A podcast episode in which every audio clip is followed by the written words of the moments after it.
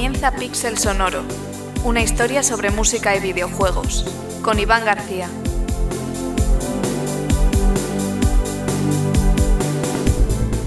Bienvenidos a Pixel Sonoro amigos y amigas. Yo soy Iván García y esto es vuestro podcast sobre música y sonido en videojuegos.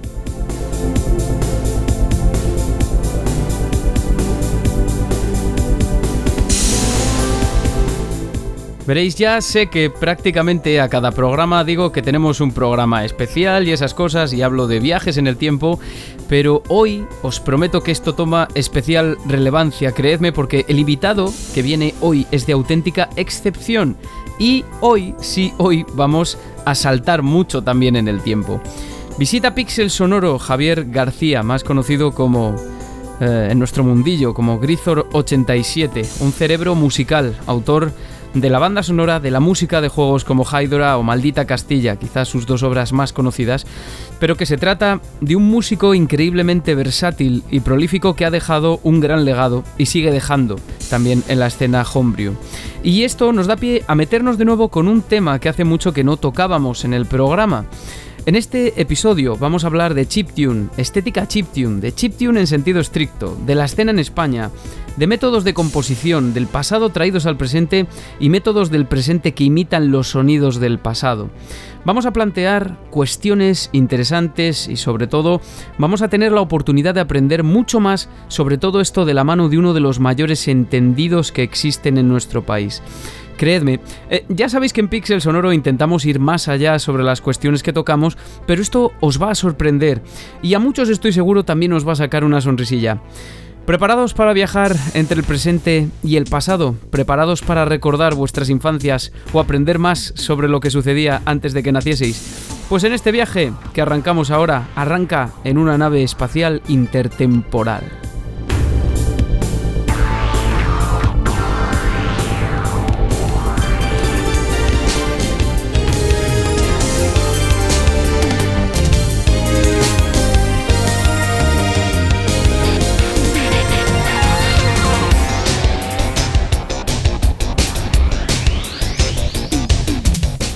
Israel Márquez de la Universidad Complutense de Madrid hablaba en el famoso artículo Nostalgia Videolúdica, un acercamiento al movimiento chiptune para la revista Cybertrans, del movimiento chiptune como un intento por revivir el sonido y la estética característicos de los primeros videojuegos. Un concepto musical que a menudo se acompaña con un arte visual basado, dice Márquez, en la imaginería 8-bit. En este artículo se habla de la reutilización de tecnologías pasadas como medio de distinción y de reinvención una vez la tecnología de las estaciones digitales de trabajo se ha ido dominando. Las estaciones de trabajo digital han supuesto, no hay duda, un salto cualitativo y por ende cuantitativo en lo que se refiere a la producción musical general.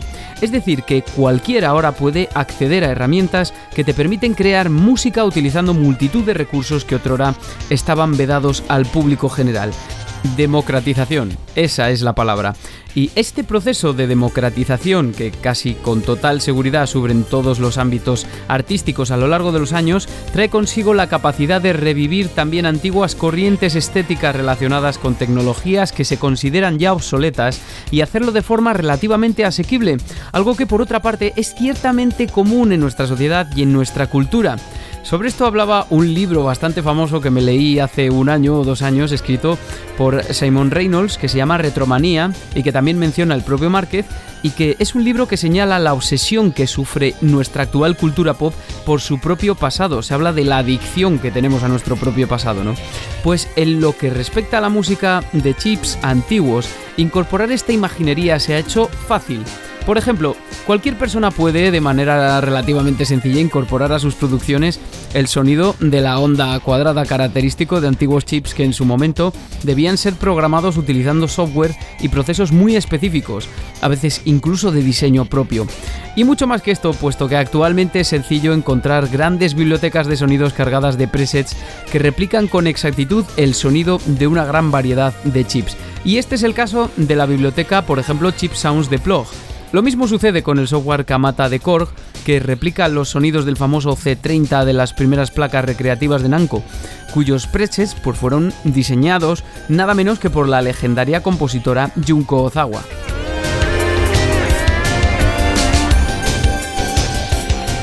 Bueno, bájame un poquito ahí la música, Alfred, que vamos a explicar unas cosas. Y es que es maravilloso el mundo, por ejemplo, de los sintetizadores para estaciones de trabajo digitales que te pueden, eh, como Plug Sounds, que te pueden dar el acceso a sintetizadores de todo tipo y en este caso algunos que replican los sonidos de chips antiguos. Así, por ejemplo, con tecnologías como esta, pues tú puedes eh, tener tranquilamente en tu DAO el sonido de chips como el AI3 8910 que montaban algunos ordenadores personales, como en este caso MSX, eh, Amstrad CPC e incluso algunas versiones más modernas de Spectrum, ¿no? Que sonaría pues como... Este es el sonido, ¿no?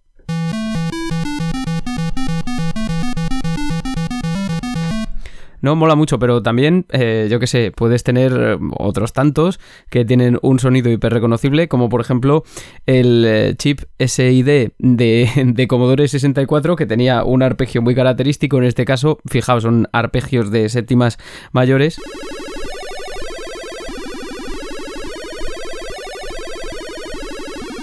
Y todo lo puedes utilizar para trabajar, además. Así rápido y reconocible y así de directo y así de bien se escucha, ¿no? O también otros como por ejemplo, yo que sé, tengo aquí preparado eh, un preset de una extensión de este sintetizador digital que se llama Chip Synth eh, de este instrumento virtual. Vamos, al final es que es todo eso. Son librerías de instrumentos que se llama Chip Synth Mega Drive que... ¿Veis? Es, como muy reconocible de, de algunos juegos como Sonic, por ejemplo. Por ejemplo, ¿no? Que esto mola un montón. Y también eh, hay otros como, yo qué sé, puedes modificar un montón de parámetros. Hay otro como, por ejemplo, uno muy curioso que ya hemos hablado alguna vez del en Pixel Sonoro, que es el chip, el chip TIA que montaba Atari 2600 y que no seguía las mismas eh, reglas de afinación que tenemos nosotros normalmente en nuestro temperamento y que yo que sé, tocas la escala de do mayor y es como bueno, en fin, una curiosidad, seguimos con el programa.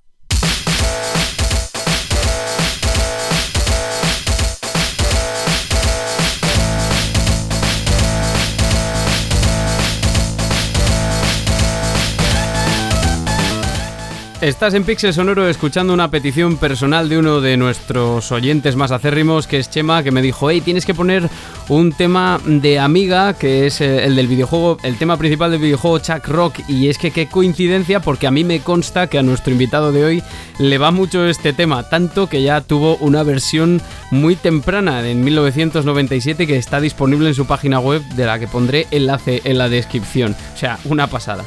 Bueno, Seguimos con el movimiento chiptune. O sea, aparte de todo lo que hemos dicho, no obstante, cuando hablamos de chiptune de manera estricta, debemos clasificar como tal la música que se ha realizado utilizando chips de antiguos ordenadores y consolas de videojuegos sin confundir la estética con movimiento ni chiptune con lo que es música exclusivamente 8 bit.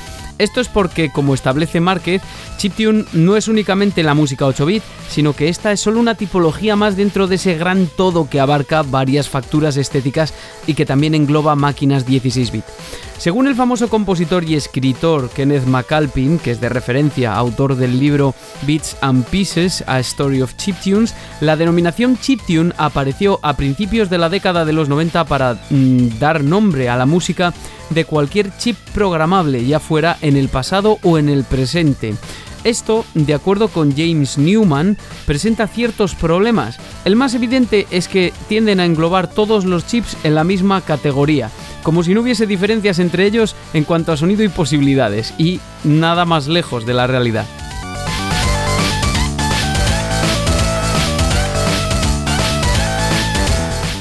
Así cabría tal vez preguntarse al hablar de estética chiptune, ¿qué chip ¿Qué tune? ¿Cuándo? ¿Dónde? ¿Cómo? Bueno, un montón de cosas, ¿no?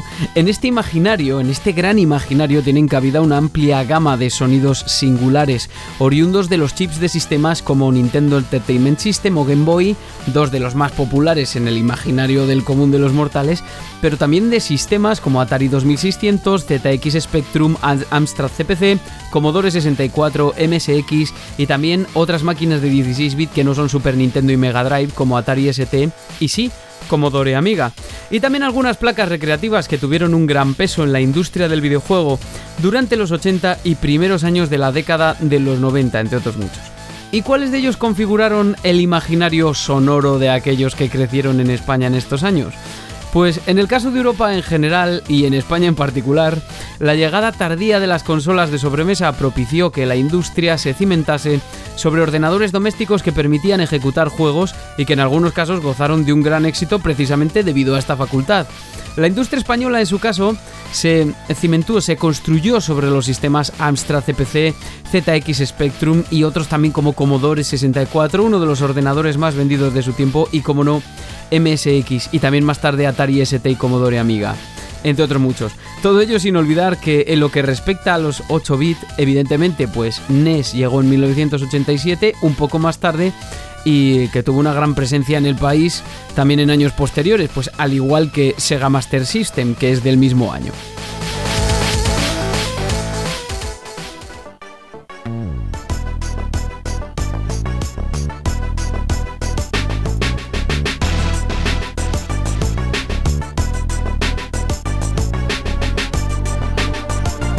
El caso de ZX Spectrum es quizá particularmente especial en la historia de la industria española por su temprano lanzamiento allá por 1983 y gran éxito en un periodo de tiempo relativamente corto, lo que animó la aparición de algunas distribuidoras y desarrolladoras importantes en estos años como Indescomp, Herbe mm, y luego Dynamic, Opera, Figurat y más tarde también Toposoft que no estaban ligadas exclusivamente a ZX Spectrum, también estaba Amstrad y otras máquinas de las que hemos hablado desde luego, pero es que para el año 1986 las ventas estimadas de ZX Spectrum era de más o menos un millón de unidades según Paco Pastor, uno de los responsables de Herbe por aquellos años. Esto, esta información es traída de un artículo del país dedicado a esto. Tanto es así que el sistema, de origen británico como era ZX Spectrum, vio como la versión de 128K, una de las más célebres que fue lanzada en 1985, se fabricaba en España por Investronica, una filial del corte inglés, antes de que llegase incluso a su territorio natal. Y en esto, pues como he dicho, tampoco debemos olvidarnos en lo que se refiere al panorama español de Amstrad CPC 464, que es casi un hermano de ZX Spectrum y de sus versiones posteriores, hermanos unidos por el tiempo y por la empresa que los fabricaba, a partir de 1986, año en el que Amstrad adquirió Sinclair.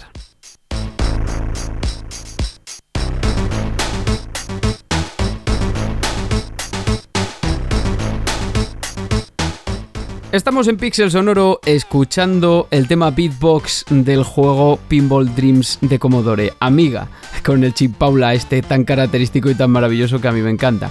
Bueno, este es un pedazo de la historia fascinante ya de por sí pues es compleja.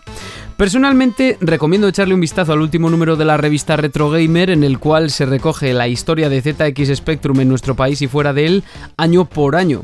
Y de igual modo, no debemos obviar sistemas como Commodore 64 con el chip de sonido SID lanzado en 1983, uno de los más importantes en el imaginario chiptune, y eh, tampoco Amiga, claro, que lo estamos poniendo con el celeberrimo Paula, que es uno de los más avanzados de su época en ámbito doméstico, que contaba con cuatro canales PCM y fue un abanderado del formato MOD, una manera de codificar música casi o muy parecida o similar en ciertos aspectos al MIDI.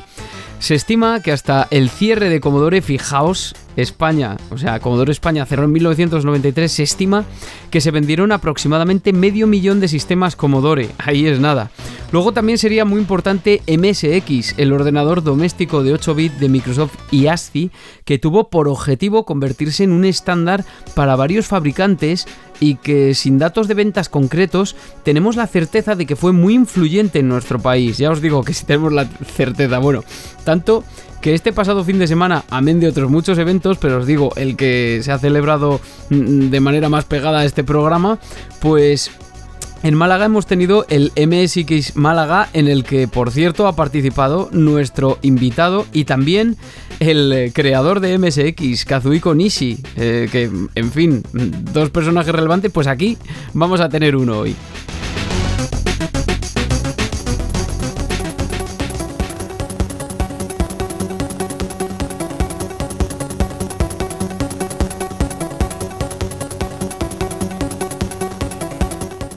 Bueno, como podemos observar solo con revisar levemente esta época, se comprueba que el panorama pues es muy variado porque al contrario de lo que sucede hoy en día, en unos pocos años convivieron varios sistemas con características muy diferentes que además se actualizaban paulatinamente. Esto hacía que la calidad audiovisual de un modelo cambiase con respecto al siguiente.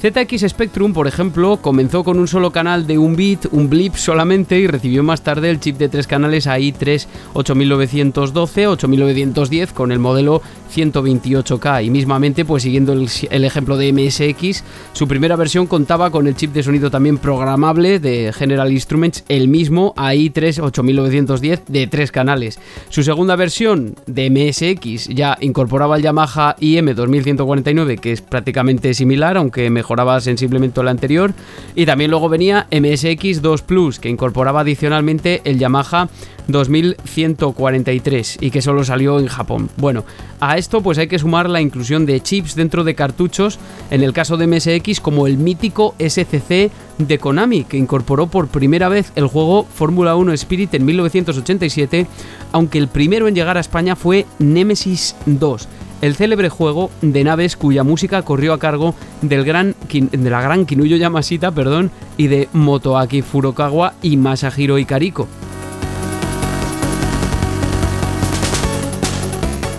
Y este chip es el que estamos escuchando, por ejemplo, en este tema, el famoso tema de Solid Snake de Metal Gear 2, o sea, ya ha llovido.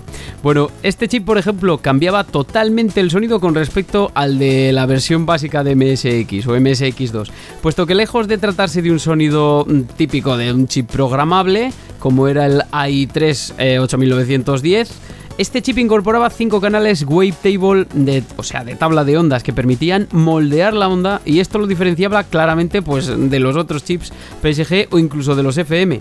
Esto permitió que ya en 1988 aparecieran joyas sonoras como Snatcher para MSX2, que empleó un cartucho entero como chip de sonido, el conocido como SCC Plus.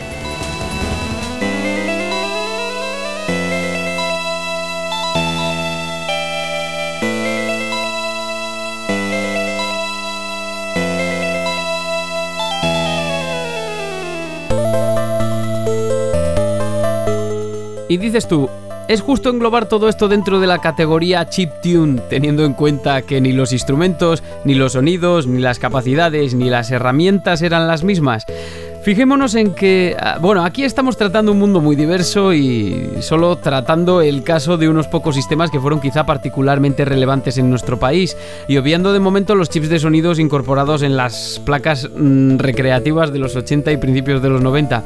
Una de estas placas recreativas fue la que incorporaba Ghost and Goblins, que hacía uso del chip Yamaha IM 2203 de 6 canales con música de la gran Ayako Mori.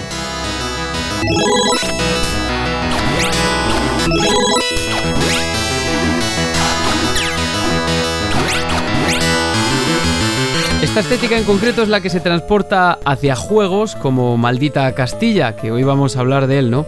Ghost Goblin fue, como otros muchos juegos de la época, portado a otros sistemas como NES con su chip Rico 2A07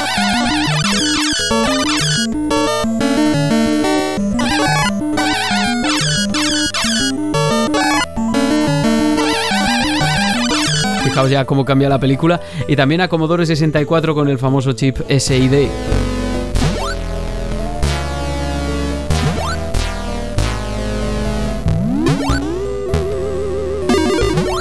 Pues ya veis que se aprecian grandes diferencias aquí, pero podíamos rizar más el rizo y poner además el porta Commodore Amiga que salió en 1990.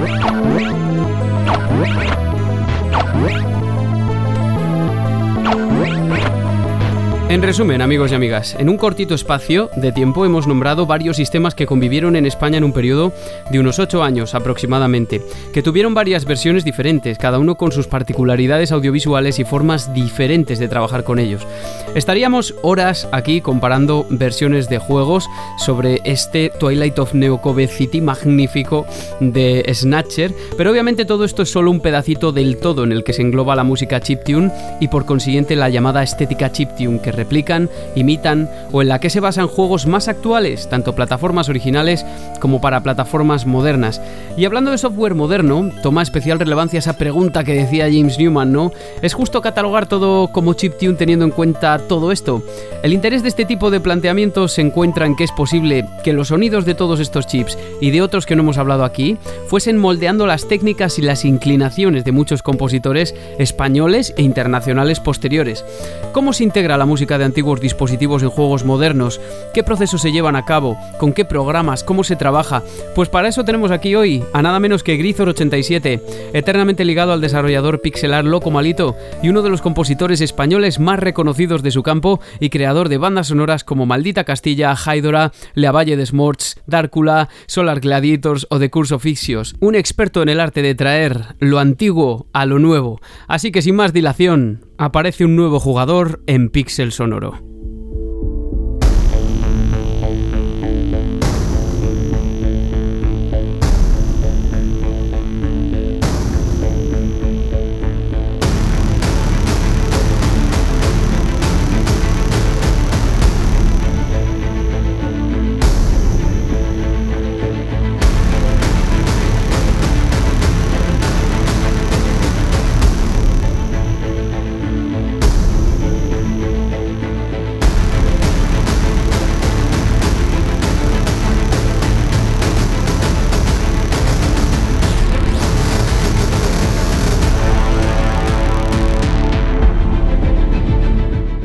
Decía el filósofo Marshall McLuhan que la obsolescencia no es el final, sino el principio de la estética, de la cuna del gusto, del arte, de la elocuencia y de la jerga, que el montón cultural de clichés despreciados y obsolescentes son la matriz donde reside la innovación, y yo no sé si la música chiptune llegó a ser despreciada en algún momento, seguro que se consideró obsoleta y aún así creció y se reprodujo en las sombras de ese movimiento ciertamente alternativo durante los 90 y buena parte de la primera década de los 2000. Y aquí un artista, un artesano de los chips de sonido y de todo, porque es un loco de la música en general y lo de los videojuegos en particular. Hoy nos acompaña en Pixel Sonoro Javier García, más conocido como Grizor87. Bienvenido a Pixel Sonoro, Javier. Muchísimas gracias, es todo un placer eh, estar aquí en el, en el programa. Bueno, eh, yo la verdad es que tenía mucha ilusión por traerte por aquí porque yo sé que eres conocido en nuestro mundillo. Yo ya hace mucho tiempo ya que me enteraba de, Maldita Castilla y, o de Haidora, que a lo mejor son los proyectos así más populares que has hecho con, Juan Antonio, con Loco Malito. Y, y, aún así, fíjate, lo tenía pendiente hasta ahora. Y cuando me he puesto a bucear, digo, bueno, ya lo he comunicado por Twitter. Digo, Dios mío, eh, lo tenemos que traer aquí a Pixel Sonoro para que, para que hable de, estas técnicas compositivas que utilizas y de, de, todo lo que tienes detrás, que es que es increíble. O sea, lo vamos, lo vamos a ir viendo. Y la primera pregunta que te quería hacer es, ¿cómo comienzas tú con las primeras máquinas? O sea, ¿de dónde nace toda esta inquietud que tienes?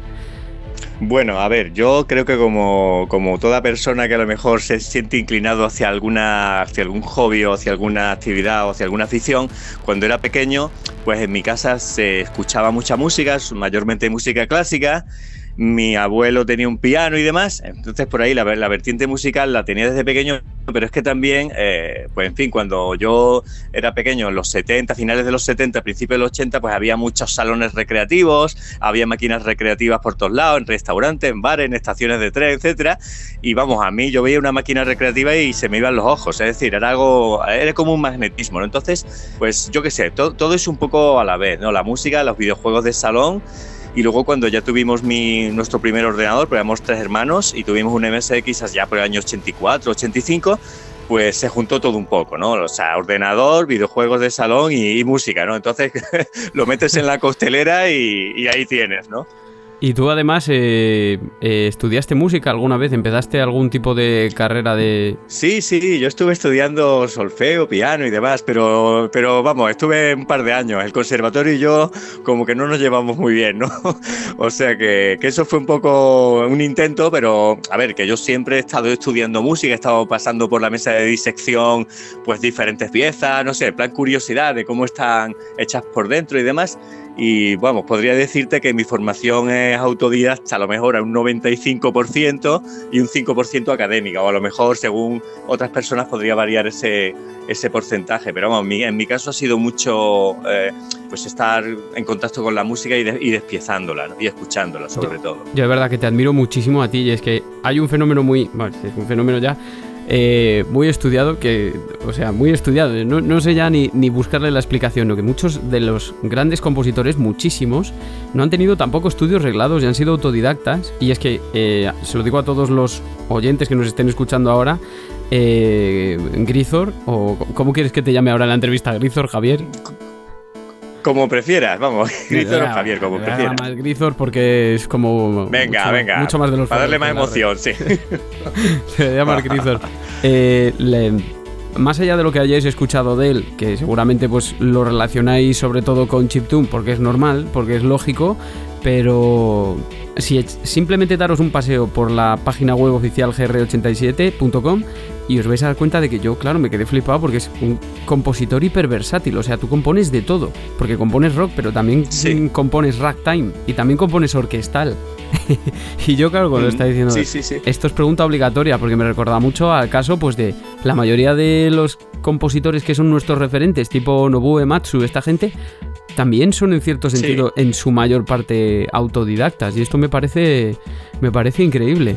Hmm, sí, no sé, supongo que, pasa un poco también, no sé, como le preguntaron una vez a Quentin Tarantino, le dijeron, ¿a qué escuela de cine ha ido usted? Y dice, yo he ido a las películas, ¿no? O sea, él dijo que, que, es, a ver, en mi caso y en caso de creo que mucha gente autodidacta, es eh, estar escuchando y estar en contacto con, con, mucho material, ¿no? O sea, con mucha música de, muchas, de muchos compositores, de muchos formatos, de muchos estilos, de muchos géneros.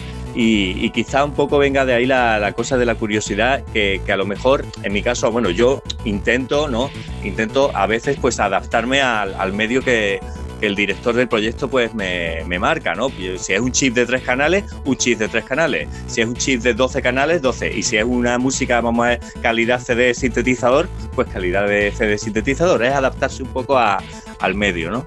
Vamos a ir, vamos a ir hablando de todo ello, porque además tú, como que empezaste, tienes ya grabaciones de los años 90 en los que empezaste a mezclar y, empiezas a mezclar temas. Bueno, antes eh, tú, bueno, tú no lo has escuchado porque no has oído la introducción, pero parte de, parte de la introducción está grabada sobre la introducción de Chuck Rock de, Amiga que tú ya tienes una versión mm. súper temprana mezclada y, y, empiezas ahí hasta que llegas tu primer juego eh, es Hydora, ¿no? Que salió en 2010, pero ese es, el primer encuentro con todo.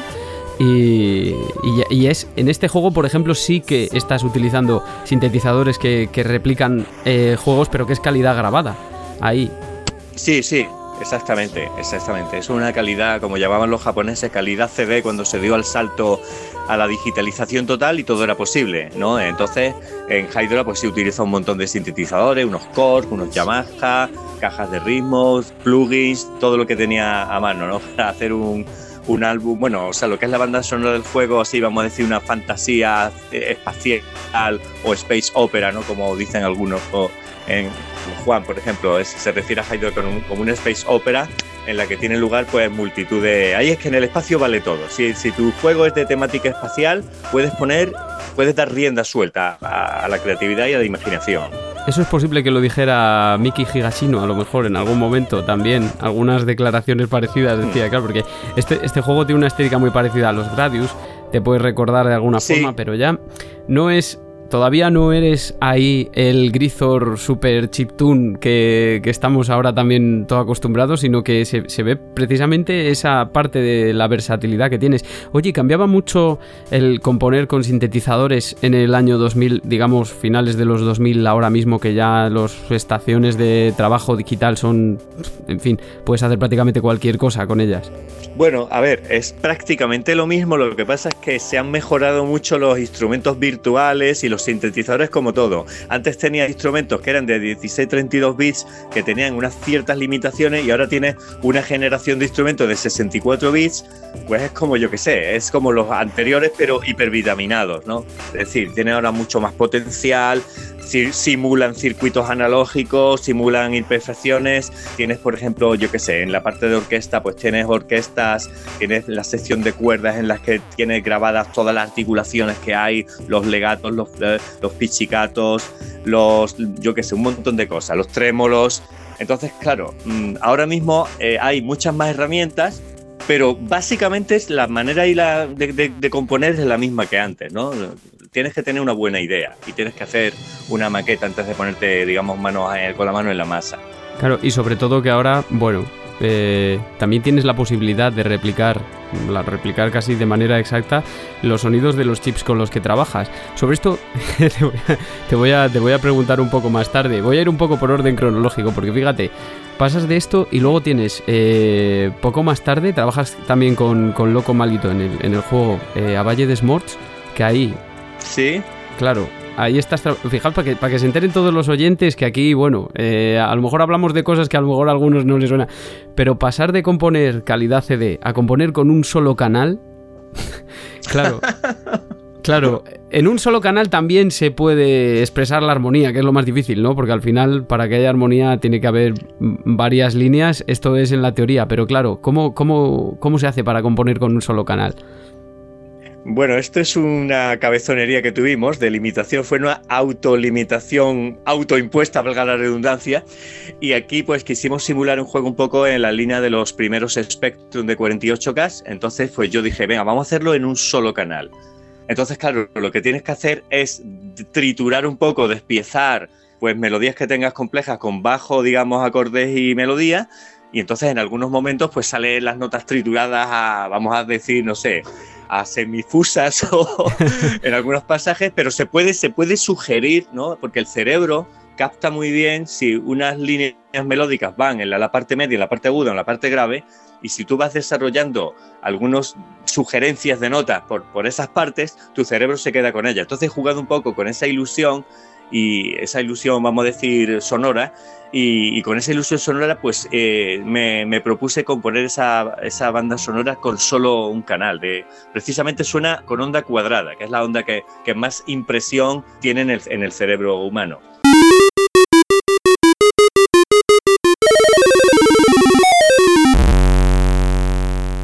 Claro, y para entonces ya utilizabas, aquí ya utilizabas tracker. Sí, utilizo un tracker que, creó un artista japonés llamado Pixel, el, el autor del famoso Cave Story, que fue un juego indie muy, muy, muy popular en esa época. Luego hizo otro juego que se llama Kero Blaster, no sé si te suena, pero este autor desarrolló una herramienta de audio para el PC, que es eh, un sonido chip. No, no es un chip, no lo tiene ningún ordenador, pero suena totalmente a música chip y lo he utilizado en algunos de, los juegos que he participado, como Abellez de Mort o, por ejemplo, este que es de mitología griega, que es de Curse of Isios. También tiene esa, ese, ese, sonido chip del PX Tone, que es un, es un sistema de tracker inventado por este, por este señor, por este genio.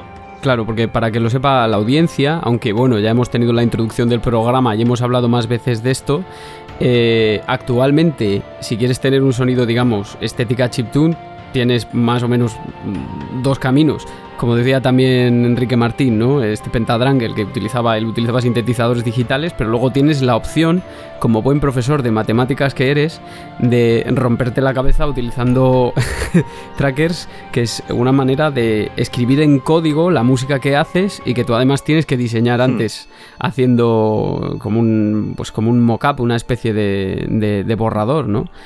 Yo Efectivamente, lo, lo has descrito muy bien, sí, sí. Claro, yo lo que, lo que pasa es que Javier... Tengo una inconveniente en esta entrevista y es que me he puesto tan a fuego con todas las cosas que has sacado que ya sé lo que me vas a contestar.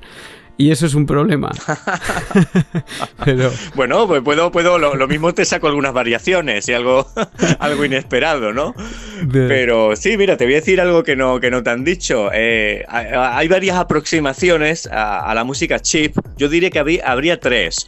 Una sería, como bien has dicho, la parte fácil. Te coges una estación de trabajo compleja, como puede ser un Cubase o puede ser un Logic, y te, y te coges unos plugins de, de, de chip, que eso los hay. Hay plugins de Mega Drive, hay plugins de Nintendo, de Super Nintendo, etcétera. Y esos plugins tú los metes y ya simplemente vas tocando tu piano, tu teclado MIDI y se van grabando y no hay ningún problema. Esa es la, parte fácil, con un plugin VSTI de chip. Luego la segunda parte sería un tracker de, Windows. Te coges un tracker de Windows, por ejemplo, no sé, el With Tracker o el Vortex Tracker, que tú te lo abres en Windows o en, o en Apple y es muy, muy, muy, muy cómodo porque tú coges tu ratón y tú empiezas ahí a escribir y demás. Y la tercera parte, que es la parte más hardcore o más heavy, que es cogerte una máquina nativa original, te coges un Spectrum, te coges un Commodore, te coges un MSX y coges y le cargas un tracker escrito específicamente para esa máquina. ¿eh? Estamos hablando de, software que está desarrollado para máquinas de los primeros 80, de, o de mediados de los 80.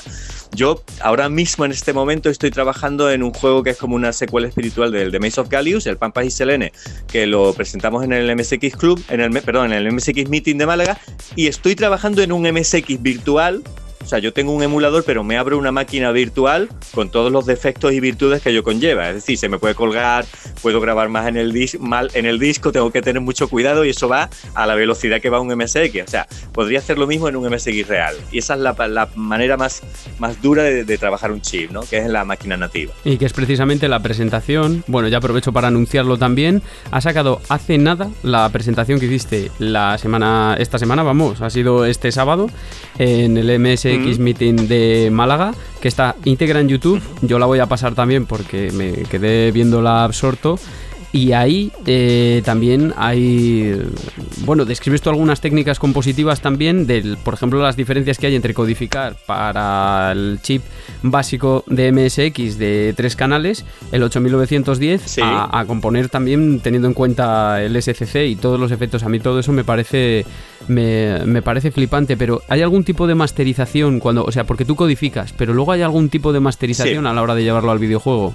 No, no, en el videojuego, o sea, a ver, en los videojuegos que son nativos para máquinas tú le das la instrucción y el chip hace lo que hace, no tiene, no tiene más, no va más allá. Pero algunas personas eh, han sacado estilos eclécticos que son muy bonitos y funcionan muy bien, que cogen y le dan un acabado, le dan un acabado a eso, a esa música chip y le colocan un eco, le colocan una reverb, o le colocan un delay, o le colocan un chorus puede, o sea, lo suavizan, lo pasan por a lo mejor por una mesa simulando un canal con válvulas y le queda, le queda bonito. Hay un autor que no sé si es el autor de Fez, un juego que se llama Fez, se llama, ¿cómo se llama? No, no caigo ahora el nombre, pero, pero es un autor muy, muy famoso que también es, es, conocido porque, porque convierte la música chip, le da un toque, un toque final y la embellece mucho, ¿no? Pero yo ya te digo que soy totalmente partidario de hacer todo tipo de experimentos con chip, sin chip. Hay algunos que mezclan chip con orquesta. Yo lo he hecho muchas veces.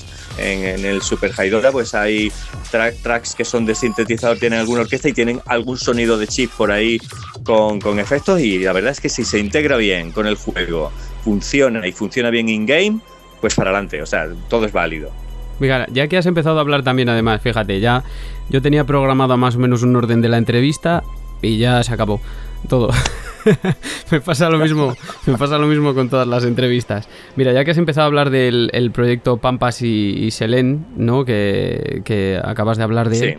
A mí lo que me impresionó bastante fue cuando hablas primero de la extensión que tiene sobre el Maze of Gallius original, que eso me parece increíble, y también que o sea, yo ya sé la respuesta, pero ¿podrías explicarle a los espectadores que también cuentas con una limitación de espacio a la hora de componer y que incluso te tienes que librar de, de, adornos? Eso a mí me, dejó, a mí eso me dejó loco. Claro, claro. Es que cuando trabajas un chip que tiene los canales que tengan, tú tienes que tener en cuenta que estos, algunos de ellos van a ser interrumpidos por los efectos de sonido del propio juego. Pues son todos los espadazos, los hachazos, los golpetazos y todo lo que termine en azos, ¿no? Son eh, pues efectos que van a tener interrupción sobre el juego. Entonces, tú tienes una de dos.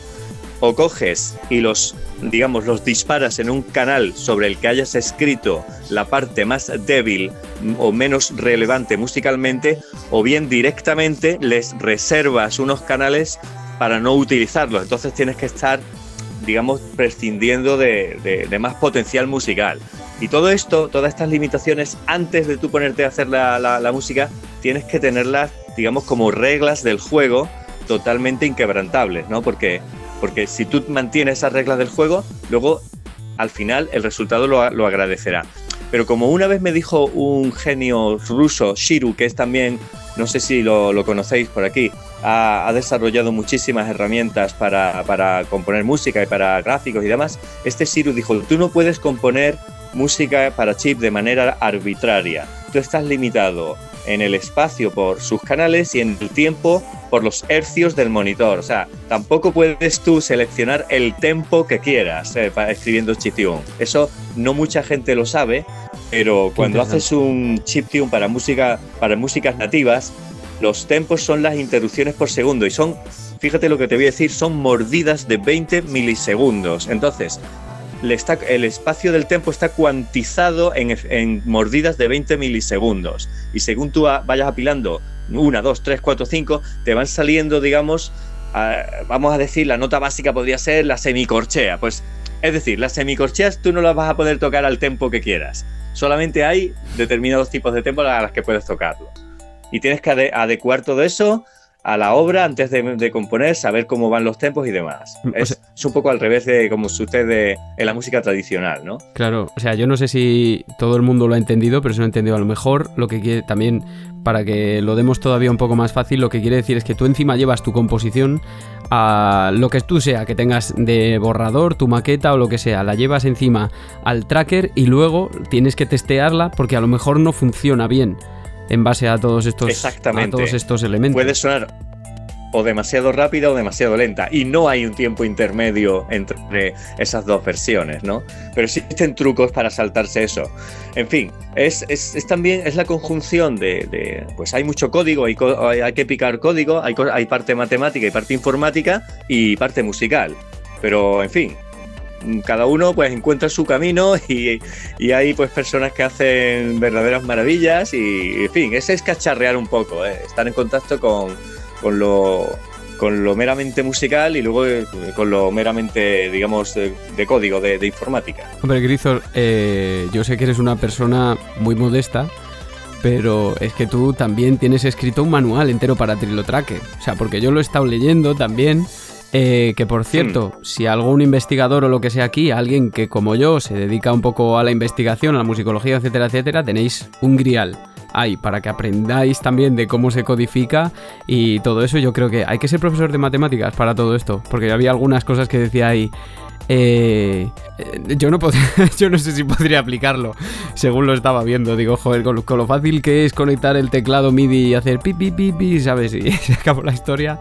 Claro, claro, es que, en fin, yo te digo, cuanto más profundo te metas y más simple sea la máquina, la que vas a escribir en chip, quizá encuentres más, limitaciones y, más dificultades, ¿no? Ahora, fíjate, lo que, te, lo que te estoy diciendo puede sonar un poco bárbaro, pero cuanto más avanzada sea la estación de trabajo del Cubase, más mascado y más fácil eh, le dan a, al, digamos al que a la persona que quiera hacer música le ponen una suerte de herramientas delante infinita, súper capaz y cosas muy muy muy muy versátiles, ¿no? Bueno, eh, permítame el paréntesis, no sé si has oído hablar de las nuevas inteligencias artificiales que son capaces, por ejemplo, de, hacer imágenes, cuadros, gráficos y demás al estilo que quieras, que eso está ahora muy, muy de moda, ¿no? lo que son las, eh, ¿cómo se llama? El Dale, el Dali. O... Sí, sí, Hay unas, sí. Además ha sacado el otro día. Muy, muy potentes. Sacó el otro día vídeo Jaime Altozano y entonces ya nos enteramos todos. Sí, sí, a eso me refiero, a eso me refiero. Pues cuanto más avanzado y,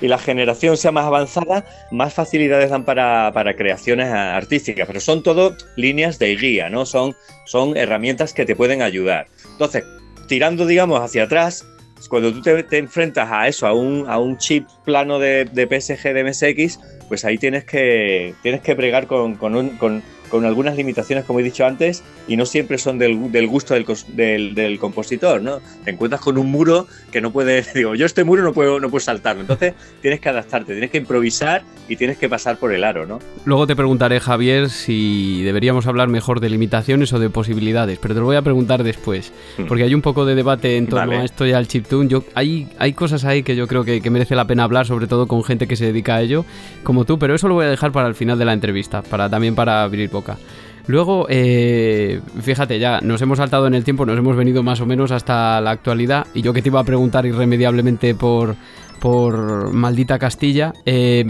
evidentemente, tomar mm. decisiones estéticas cuando el juego es nativo de MSX, digámoslo de esa forma, pues no te queda de otra manera. Por ejemplo, lo quieres configurar para un canal PSG de tres canales y para un SC, un SCC, por ejemplo, ¿no? Y dices, bueno, pues ya tengo 5 más 3, por ejemplo, y sabes que. Exacto. Que de los 5 que tiene el SCC, puedes, tú puedes crear la forma de onda incluso, que eso ya es otra locura. Que, mm. que puedes aportar otros sonidos. Pero ¿Cómo se produce, por ejemplo, esa confluencia entre Loco Malito y tú cuando tenéis las posibilidades de hacer lo que queráis, pero estáis más o menos eh, vinculados a una estética pixelar, digamos, y decís, eh, tenemos que sacar este sonido de este chip porque el juego se parece a las recreativas de este momento, o sea, eh, por ejemplo, de mediados de los 80 en este caso. ¿Eso se produce así, esa confluencia? E, esa, esa, pregunta me ha encantado, no me la han hecho nunca o casi nunca, y te voy a contestar, es muy fácil. Esto surge como de una especie de necesidad. Mira, nosotros antes que ser, digamos, Juan creador de juegos y yo compositor, pues somos súper aficionados, jugones, gamers o como quiera que se, que se llame, a esos, a esos juegos que eran tan fantásticos de los 80, de recreativas, el Comando, el Strider, Black Tiger, Shinobi, etcétera, etcétera, Doble Dragon tal. Entonces, eh, nosotros, eh, pues tú sabes que en el año, pues, eh, finales de los 90 o por ahí, o mediados de los 90, entró la, entraron las tres dimensiones, entró la PSX, entró, en fin, consolas más potentes y más potentes y más potentes. Entonces quedaron, vamos a decir, un poco sepultadas esas consolas que, que tenían 16 bits, que eran la Mega Drive, la Super Nintendo y la TurboGrafx, ¿no? Esa para mí es la, la trinidad de las consolas que trajeron un poco que a casa casi trajeron las máquinas recreativas. Entonces, pues vamos a centrarnos, por ejemplo, en un juego tipo el Golden Axe, que todo el mundo conoce, ¿no? Este juego de fantasía medieval que es como un brawler. Y claro, nosotros estábamos paseando por Segovia, Juan y yo, en, una, en unas vacaciones, y claro, decíamos, joder, ¿por qué no, por qué no ha habido más juegos de estos? ¿no? ¿Por, qué, ¿Por qué se quedó eso sepultado y por qué la gente se olvidó un poco? Y entonces fue un poco la cabeza de decir, pues mira, vamos a intentar ¿no? hacer más juegos de ese, de, ese pelo, como nosotros decimos el pelo, el estilo, el género. Vamos a intentar de ese, con ese marco tan, tan, tan reconocible, ¿no? Que es la paleta de tantos colores, el chip de tantos canales, con FM, es, decir, la, la pregunta se contesta diciendo pues que hay una serie de, personas, yo me siento también identificado con mucha gente que ahora está pues, en fin, comprando estas consolas mini, las, la Mega Drive Mini, la, Nintendo Mini, porque queremos más juegos de, ese, de ese estilo. Entonces, eh, con esa premisa, pues ya nos pusimos a investigar en plan duro cómo son los juegos que tienen y ya es lo que Juan dice, pasar por, la mesa de, o sea, el cirujano, ¿no? Que, lo que es el despiece o la disección, ¿no? Con el bisturí, tú te coges el bisturí y diseccionas, ¿no? Cómo son los gráficos, cómo es la música, cómo está compuesta, cuántos canales hay, etcétera, etcétera. Y entonces de ese, digamos, de esa inquietud salió ese estudio profundo por esa estética sonora, gráfica y de, y de, de, juego, ¿no? Entonces, pues ahí tenemos juegos, pues yo qué sé, pues Maldita Castilla es uno de esos juegos, eh, Solar Gladiator, en fin, Dárcula, Prisoner of War, y entonces seguimos un poco, eh, es el marco, ¿no? Lo importante es nosotros fijamos el marco, el marco es juego localizado a lo mejor en el 86, puede tener hasta esta paleta y puede tener hasta este sonido, y así un poco con todo, ¿no? Eh, no sé si eso contesta un poco a, la pregunta. Por supuesto. A ver, yo ya te digo, había leído ya también alguna. yo pensé que ibas a tener más entrevistas por ahí hablando de estas cosas, fíjate lo que te digo. Pero hay entrevistas muy interesantes y yo lo que quería es que se lo trasladases también a los oyentes, porque a mí esto, yo creo, esto sí que no, vamos, esto no he visto que te lo preguntasen tampoco. A lo mejor, claro, Maldita Castilla ahora lo vemos, ha salido la edición X en 2016 y ahora ya estamos acostumbrados a que muchos proyectos indie de, con muchas facturas estéticas, pero claro, en el año 2012, cuando sale Maldita Castilla, que yo me acuerdo que todavía estaba acabando la, la universidad, eh, fue realmente novedoso. Fue algo que no se había visto demasiado, ¿no? La vuelta a esa estética y con esa fidelidad de, esa forma. O sea, mm. fidelidad incluso al chip. En este caso, hablando del sonido, al 2203 puede ser, al Yamaha, al que sí, sí, sí. Exactamente, el 2203, sí, sí, sí, el que tiene seis canales de FM.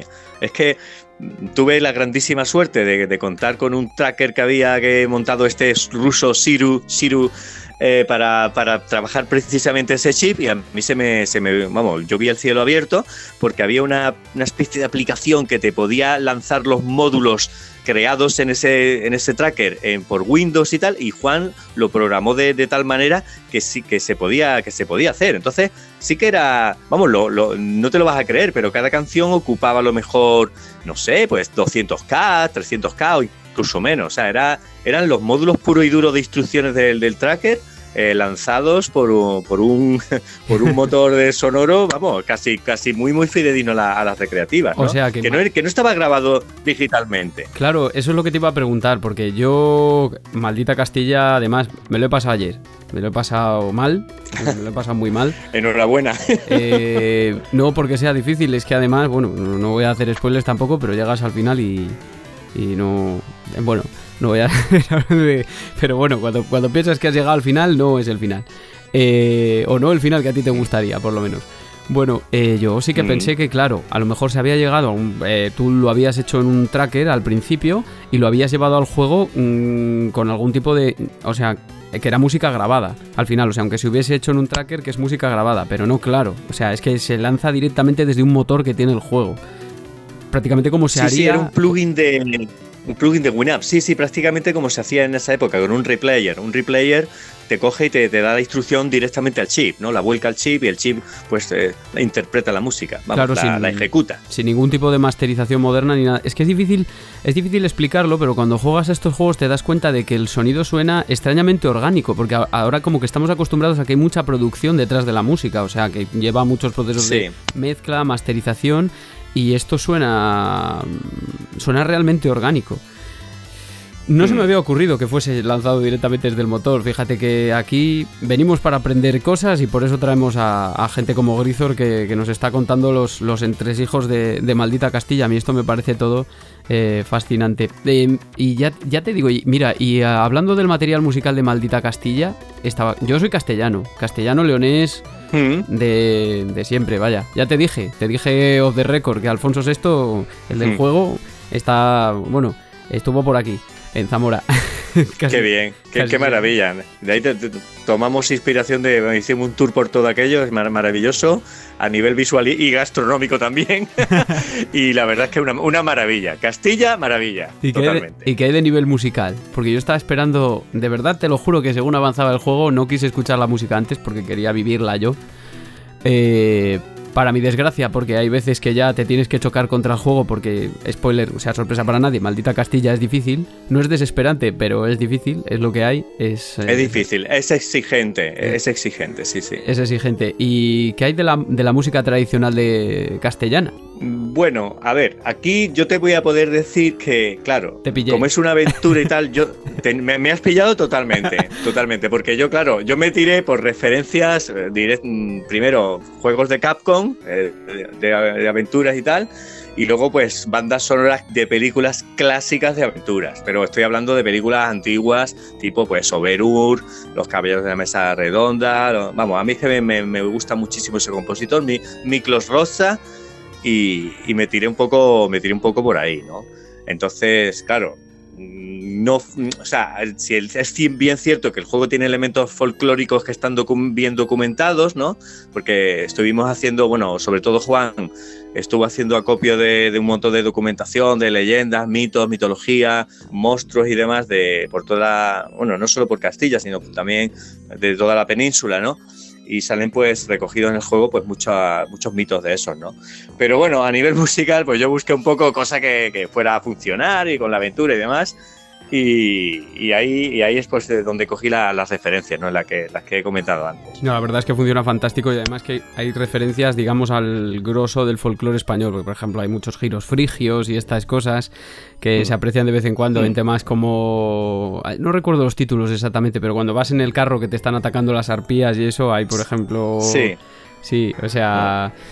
Que en ese sentido, o sea, además es grato escuchar que, joder, que te, allí que la, gente hay veces que se piensa que todo esto se hace como un poco al tuntún, que ah, ya está, los diseños y ya está, escogemos una música y fijaos eh, qué historia hay detrás. Y, pero y no solo esto, claro, porque tú luego, eh, fíjate, hemos hablado de tres juegos y más o menos tres formas de trabajar y tres facturas estéticas diferentes. Pero es que además luego tienes eh, Dárcula, que ahí ya sí que te vas a los Hmm. orígenes del Nanco, del Wavetable, el sintetizador Eh, sí, este sí, sí. mítico, que también es, lo, ha- lo haces Ah. con Tracker. Y que, oye, ¿qué especialidad tiene? Coméntanos, porque claro, eh, la gente a lo mejor si yo le digo Wavetable o tabla de ondas no le dice nada. Pero claro, Bueno, esto tiene su trampa. Esto- Sí, sí, tiene su trampa. A ver, el Drácula, pues tienes el WSG, que es el Wave Sound Generator, que empleó Namco en el año 80, me parece, para el juego Rally X, creo que era el primero que lo tenía. Y eh, ¿cómo he podido trabajar esto? Pues hay un truco muy bueno. Hay un tracker que es el de Nintendo, que se llama el Famitracker. Y el Famitracker tiene el sonido Nintendo, que tiene un chip rico que no tiene nada que ver con las rondas de Namco, pero como tú, o como bien saben algunas personas, eh, algunos cartuchos de juegos de, para Nintendo tenían extensiones de sonido dentro. Pues Konami montaba unas, Namco montaba otras. Entonces, ese tracker eh, permite seleccionar algunas de estas extensiones y por suerte para mí venía la extensión de Namco que montaba ese chip antiguo del 80. Y entonces allí se pueden definir esas ondas de 32 tramos o 32 bits que le puedes dar eh, valores de 1 a 16 creo a cada uno y te puedes ir dibujando pues la onda que quieras, ¿no? De hecho algunas las estuve estudiando directamente del Galaga o el Galaxian, del Galaga creo. Coges la, grabas, por ejemplo, tú te grabas una, una melodía de- del Galaxian y coges y amplías la onda con, con un microscopio, la ves en un editor de, de ondas y puedes coger y reproducir esa onda y saber cuál es la onda que han utilizado y pasarla luego y transcribirla a sus 32 tramos o directamente hacer un volcado. Es decir, todo esto un poco como el documental dice arcadeología, esto es estudiar, diseccionar y observar, ¿no? Amén de otras ondas que también, que también se pueden crear, porque tienes un terreno muy libre. Entonces, claro, para el Drácula utilicé algunas ondas que ya había, digamos, empleado Namco en el año 80. Eh, o sea, estamos hablando de un trabajo bastante fidedigno al, al sonido original.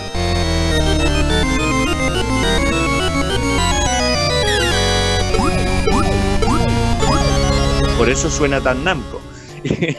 y luego pues darle pues hasta, hasta tres canales. En fin, todo se trata un poco de, de friquerío, estudio, profundización, etcétera, etcétera. Es como un poco entre la investigación y lo, y lo lúdico, ¿no? Por eso es, es divertido hacer, hacer música dentro de este marco, ¿no? Qué bueno que si alguien quiere además profundizar, eh, recuerdo que en el manual que tienes de Trilo Tracker, ahí se explica. Hmm. Claro, lo que pasa es que se explica, hay cambio, me imagino, entre lo que es los canales de tabla de ondas de SCC a los de este Sí. chip que, claro, al ser anterior en el tiempo seguramente permitía mm, menos posibilidades para formar esa onda. Porque ya sí que yo creo que... No, bueno, eh, Sí, dime. El principio es el mismo, son, son eh, dibujar o construir una onda con 32 tramos, pero en la generación del sonido, o sea, la- lo que es la naturaleza del sonido es diferente. El SCC suena, eh, para mí, un poco más arisco, suena más arisco, y el de Namco suena más redondo, suena más gordo. No sé, no sé cómo explicarlo, pero son, a ver, quedan diferentes sonidos, es como todo. Eh, por ejemplo, el PSG da diferente sonido que el SCC, que el chip de Namco, y luego tenemos, por ejemplo, el FM que has mencionado antes de, Maldita Castilla, de un sonido totalmente diferente. O sea, la cosa es como un chef que tiene varios, varios ingredientes para hacer su, su comida, ¿no? Entonces, eh, los sabores, pues se emplean empleando diferentes ingredientes y mezclándolos, ¿no? Y eso es lo, lo bonito que, que ofrecen algunos, algunos de estos chips, ¿no? Fíjate que has hablado de muchas diferencias. Luego le vamos a dar sentido al final a todo esto cuando cerremos la entrevista. Mm. Pero además luego, ¿y cómo cambia cuando trabajas con, digamos, con chips mucho más modernos como los que em- em, empleaban las recreativas ya de Capcom y de Neo Geo, esos fantásticos, por ejemplo, el 2610, que ya era como, para mí, el sonido del 2610, que ya le, le dedicamos un programa entero, que si tienen curiosidad a los oyentes, se lo dedicamos a Takushi Yamuta, que es el que hizo la música de Metal Gear, uy, de Metal Gear, de Metal Slug, y de... De Metal Slug, sí, Sí, sí. sí. Eh, ¿cómo, ¿Cómo cambia cuando tienes un chip que ya tiene, ya te mezcla PCM, FM, tienes canales de sampleo ya que, que se escuchan con más claridad? Claro, claro. Sí, eso es un todoterreno, eso es un todoterreno. Ahí se abrió un poco, eso es un poco el, la, la, mitad, un poco es el medio camino entre el chip puro y duro y lo que es la música CD grabada en esa, en época, sobre todo los que tuvieron ordenadores Atari ST o Amiga,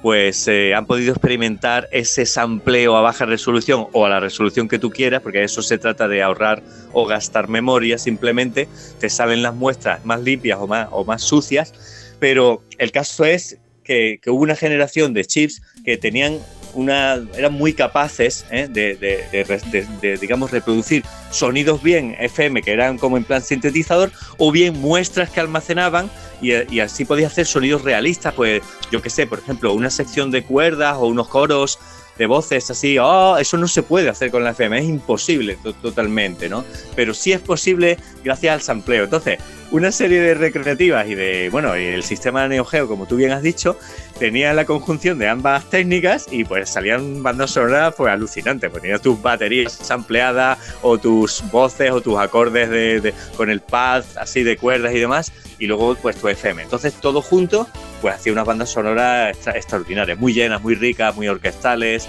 Eso era un paso, solo es el paso anterior a, grabar ya todo lo que a dar rienda suelta ya a la grabación, ¿no? Y que de todas formas, Haidora, muy, bonito. Haidora suena un poco a todo esto, porque yo según escuché algunos temas, el orchestral hit este de Stravinsky, el de chan chan chan, que está sí, en sí, sí, sí, sí, sí, sí, sí, sí.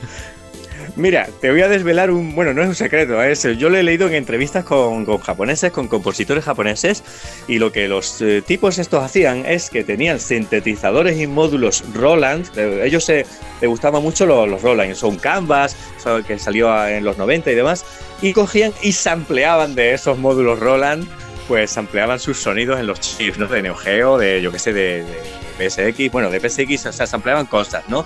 Y eh, ese, mm, ese golpe de orquesta que me has referido probablemente sea a lo mejor eh, uno que hay en, un módulo en el que he mencionado antes, en el, en el Roland Sound Canvas, quizá está ahí ese, ese golpe de orquesta reconocible que sale también mucho, por ejemplo, en el juego este Sunset Riders de Konami, sale mucho ese golpe de orquesta y o en el en el Hacks, que también se Tifon, este, esta recreativa vista desde arriba de Konami también, tenía, o el Super Contra también tenía esos samples mezclados con, con FM.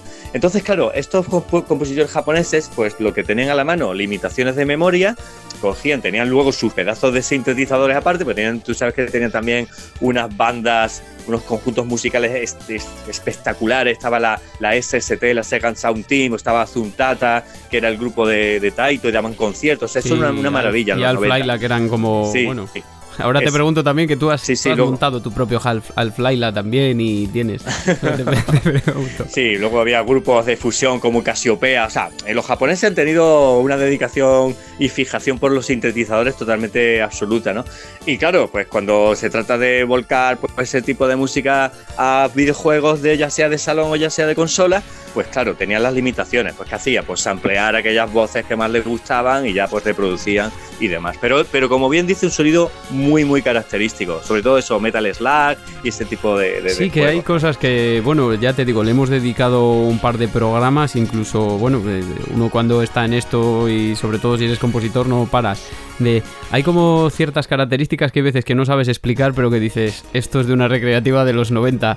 A mí me ha pasado últimamente con el, el último juego de las tortugas ninja, no digo la recopilación, digo la, la de Reader's Revenge que la hizo T. López, la que es como, no sé, eso es, es portugués, aquí es vecino que vivo al lado de Portugal además, mm. es, es, es, vecino y el, el, tío es como de mucha referencia. Él hizo Sonic Mania, por ejemplo, también la, ah, la, bien. la, música, la de las tortugas ninjas, si no has escuchado te lo recomiendo porque es una es como una mezcla de, de romplers y de, de, sonidos de aquella época, entre ellos entre ellos el, el orchestral hit este eh, famoso que, que eso viene del Firelight de este del primero de los de los 80 que bueno ya lo explicamos aquí en el, en el episodio que es la primera nota de la danza del príncipe. Es del pájaro de fuego, no me recuerdo el movimiento este ah, famoso, hombre, de, el que sale en. La danza del ricochet. Ese, la danza infernal, puede ser. efectivamente, la primera. de Stravinsky, sí, sí, sí, sí, sí, Que al final está en toda la, en toda la, música popular. Oye, pues eh, se, está, se está quedando bien la, la, la conversación, pero te tengo que preguntar ya por otras cosas, que estamos hablando mucho de chips. Y no te he preguntado, por ejemplo, eh, bueno, tú los has ido diciendo, pero, pero ¿qué compositores te han influido a ti de videojuegos y de no videojuegos? Bueno, pues ahí, no sé, hay un montón. Vamos a decir, vamos a distinguir como tres o cuatro campos diferentes. Uno sería compositores clásicos, otro compositores de cine, otro compositores de videojuegos y otro, pues, música rock heavy, que también me, encanta, ¿no? El rock duro y demás, ¿no?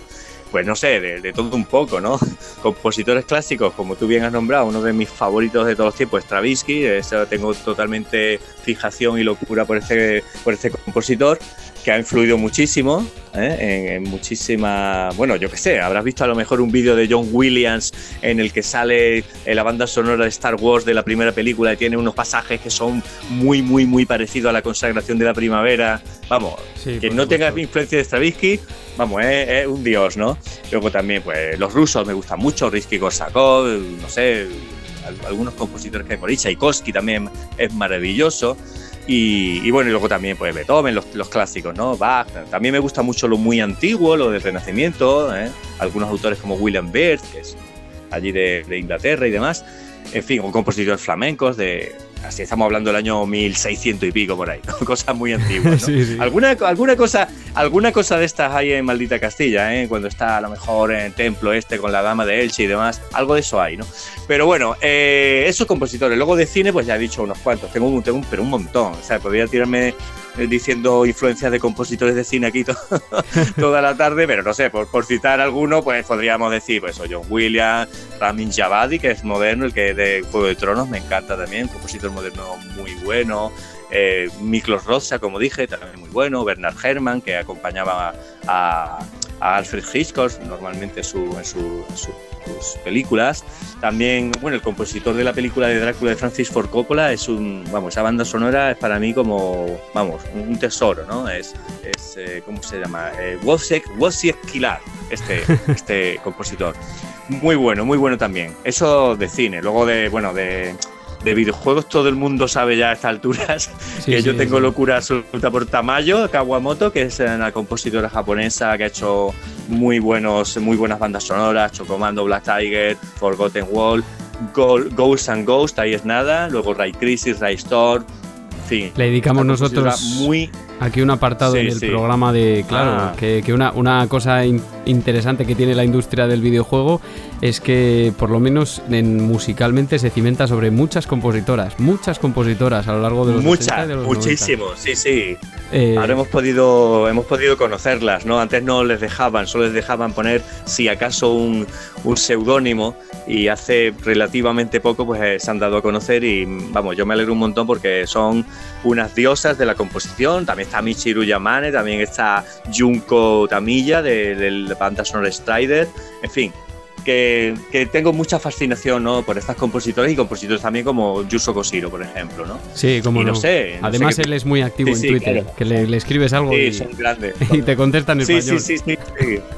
grandioso, grandioso, grandioso. Y luego, pues nada, música rock, pues o Judas Priest in Maiden, otras bandas más minoritarias como Coroner, en fin, hay o Dream Theater, en fin, hay, yo creo que hay que tomar influencia de todo lo que todo lo que esté bien trabajado y suene bien, se puede aprender de todo, de yo que sé, de ópera, flamenco, de lo que sea. Tú, tú, puedes coger, mira, hay una compositora, bueno, una es cantante compositora, Eleftheria Arbanitaki, que es, eh, eh, griega, pero tiene una conjunción así étnica de música turca, griega y demás, y a mí me, me encanta, y, y fíjate, en Super Haidora hay un tema, el de Scylla, que sale unas serpientes espaciales y tiene mucha influencia de esta compositora de, de Arbanitaki, cantante, compositora.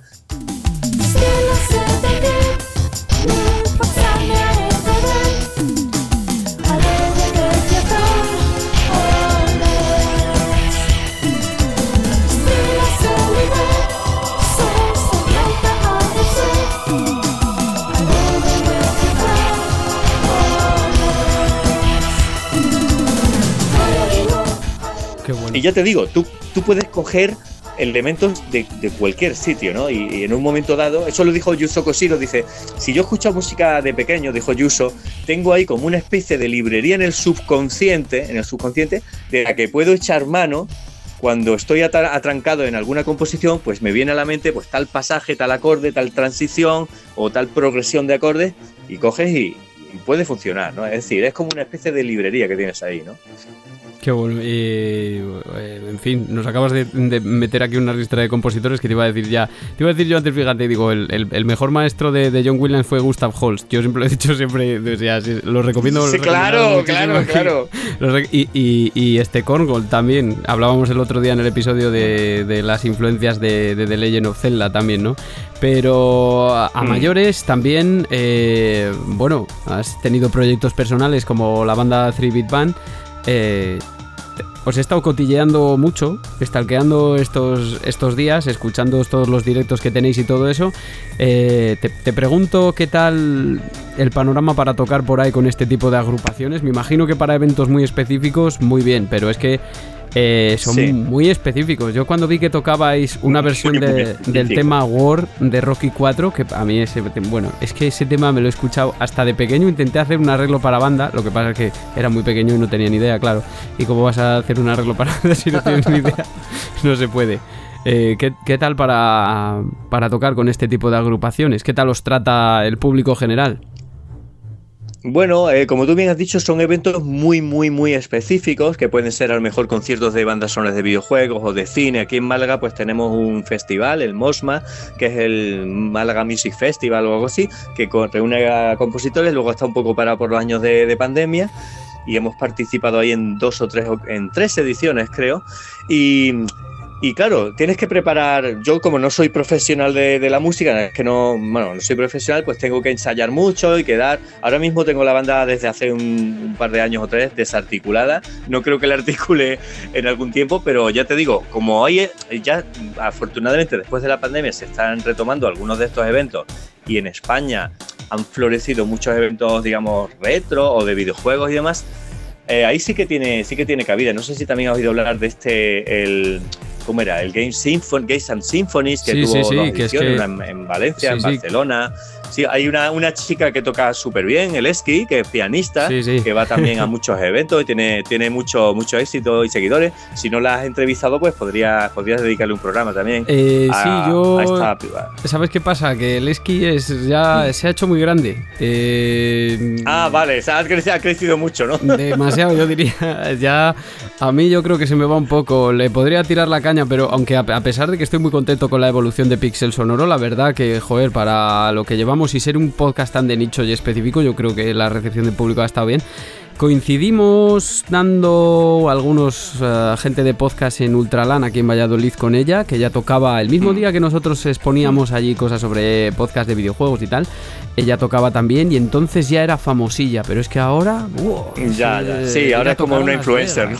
Sí, sí, de bueno, lo digo por, por personas que se dedican a tocar pues en unos eh, eventos muy específicos de videojuegos que antes era impensable y ahora pues hay más. Ahora, yo no sé, esto lo he comentado con amigos, no sé si esto de, las, de los eventos de videojuegos eh, ha sido una moda, está pasando, va a seguir creciendo claro, como está la pandemia de por medio, no podemos saber, digamos, el impacto global que, tiene esto, si va para largo, no va, o se va a pagar, o va a seguir. Entonces, claro, está un poco en, el aire. Pero sí, ya respondiendo un poco a tu pregunta, esta, vamos, la agrupación que yo tuve de 3 Big Band, a mí, digamos, me, me, suponía mucho, mucho, mucho esfuerzo, porque, claro, yo tenía que arreglar todos los temas, ensayarlos un montón y demás y luego pues eso, son, lucen un poco en eventos pues que son, como tú has dicho, muy de nicho o son minoritarios demás. Entonces, claro, no sé tampoco si esto va a tener una evolución más, digamos, se va a abrir más al público, va a quedarse en nicho, no, no, no, no sabría decirte, no eh. sabría decirte, no sé tú qué opinas al respecto. Eh, a ver, yo Ah, claro, es que yo lo veo desde mi punto de vista subjetivo, porque a mí, por ejemplo, tocáis eh, música de Tron Legacy de Daft Punk y a mí me volvéis loco, ¿sabes? Otra cosa es que luego a la gente, pues eh, evidentemente no es que tampoco sea una música que llega a las masas. Ojalá Dios, en fin. Claro. ¿Qué te voy, a, te voy a decir? Ojalá Dios, y ya no te digo cuando tocáis temas sobre todo más específicos, hay directos ahí de que estáis tocando Ghost and Goblins, el tema principal, lo que sea. Bueno, es que hay muchísimos, o sea, si te gustan este tipo de fricadas, te recomiendo, yo pondré los enlaces de la 3-Bit Band para que los veas, porque ya solo por la nostalgia y que además suena brutal, incluso siendo vídeos en directo, o sea que, en fin, para haber estado allí. Te voy a hacer... Eh, mm, dos preguntas más, pero un poco más eh, metafísicas, ¿vale? Para que me des tu opinión, que tienen que ver tanto con este programa como, con algún futuro que vamos a hacer. Una que te voy a hacer. Venga, adelante. Vale. ¿Crees que la música en videojuegos era más expresiva antes de que apareciese el sonido grabado y llegasen las voces de los personajes. Mira, el otro día estuve viendo, estuve viendo precisamente el tráiler que os habéis marcado de, Pampas y Selene, que me parecía impresionante cómo estaba hecho para MSX. Tú ya lo decías, pero es que se veía tan cinemático mm, dentro de sus posibilidades, evidentemente, que, mm, que, que, bueno, impresionaba, pero además la conjunción de la música con el mensaje que te sale en la pantalla era increíble, o sea, se veía hiperdinámico para lo que es ese tipo de sistema, ¿no? Pero yo creo que antes la música tenía que expresar más lo que nosotros no podíamos ver o nos teníamos que imaginar, como por ejemplo las voces, que es lo que se me viene a la cabeza, que es lo más evidente. ¿Crees que antes había que ser más expresivo con la música? Sin duda, sin duda. Y te voy a contestar con algo que contestó el grandísimo genio Kenji Kawai, que vino aquí al Mosma, ¿sabes? Kenji Kawai, compositor de Ghost in the Shell y de un montón de, cosas, de, animes y películas y demás. Él dijo que los directores le marcan, dice, la música no puede jamás tapar ni distraer de los diálogos. Y eso lo contesta todo. Ahora, claro, mm, si tú tienes voces por encima, tú tienes que poner una música que no distraiga en absoluto y que esté ahí como de fondo y ya. Pero antes, como no había voces y, pues claro, la música pues tiene toda la expresión. Hay mucha discusión en torno a si las bandas sonoras actuales de las películas han perdido, vamos a decir, esa calidad o capacidad de expresión melodiosa que a lo que estábamos acostumbrados, que te puedo, por ejemplo, fijar como piedra angular a John Williams, que te pone un tema con un instrumento para cada personaje, a mí me parece maravilloso, y ahora se ve algo menos de eso. Algunas pelis hay de eso, que todavía tienen temas así porque están en estilo tradicional, pero no sé, yo le dije a alguien, ¿tú recuerdas así bien, bien alguna banda sonora de una peli de Marvel que tiene 30 o 40 pelis ahora mismo, en los últimos 10, 15 años, ¿recuerdas algún tema que sea memorable? Hombre, hay algunos, pero la mayoría de, bandas sonoras van, vamos a decir que van en la línea de Kenji Kawai, van de fondo y no, y no aportan tanta melodía y tanta expresión, creo, en mi, en mi humilde opinión, ¿eh? Que, que las pelis más antiguas. No sé si esto obedece a una moda, obedece a una investigación obedece a una tendencia, no lo sé. También me gustaría preguntarte a ti de esto. Sí, no, desde luego el tema es que en el, claro, en el mundo del cine, por ejemplo, digamos que lo más crudo, que era el cine mudo, en el que ya la música tenía que expresar lo que ponía en el texto, pues igual que pasaba.